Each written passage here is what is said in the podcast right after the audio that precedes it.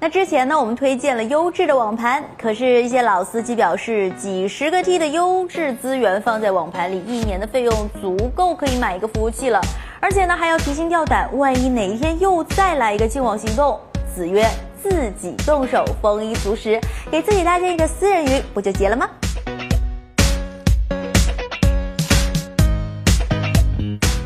说起云盘啊，就不得不提 NAS。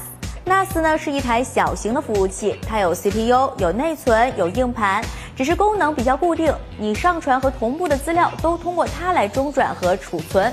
简单来说，它就是一台智能提供云服务的小电脑。如今的 NAS 呢已经是高度的智能化，功能全面，即插即用，对于小白是一个非常不错的选择。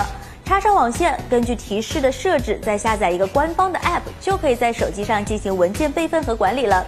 比较好用的 NAS 呢，设备有很多，比如说西部数据的 MacCloud，最大的优点呢就是好用省心。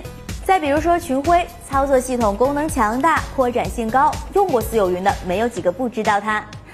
NAS 虽好，价格也高啊，加上硬盘的价钱，少则几千，多则上万。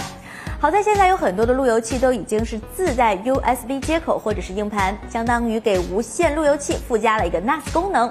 比如说 Airport Time Capsule、小米路由器等等，这些路由器啊都会提供现成的应用和易懂的操作指引，连接硬盘就可以提供家庭文件的分享服务了。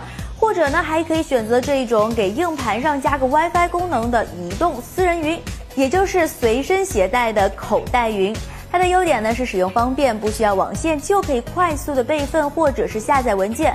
缺点也非常的明显，要充电容易丢，而且呢，共享文件的设备必须在同一局域网当中。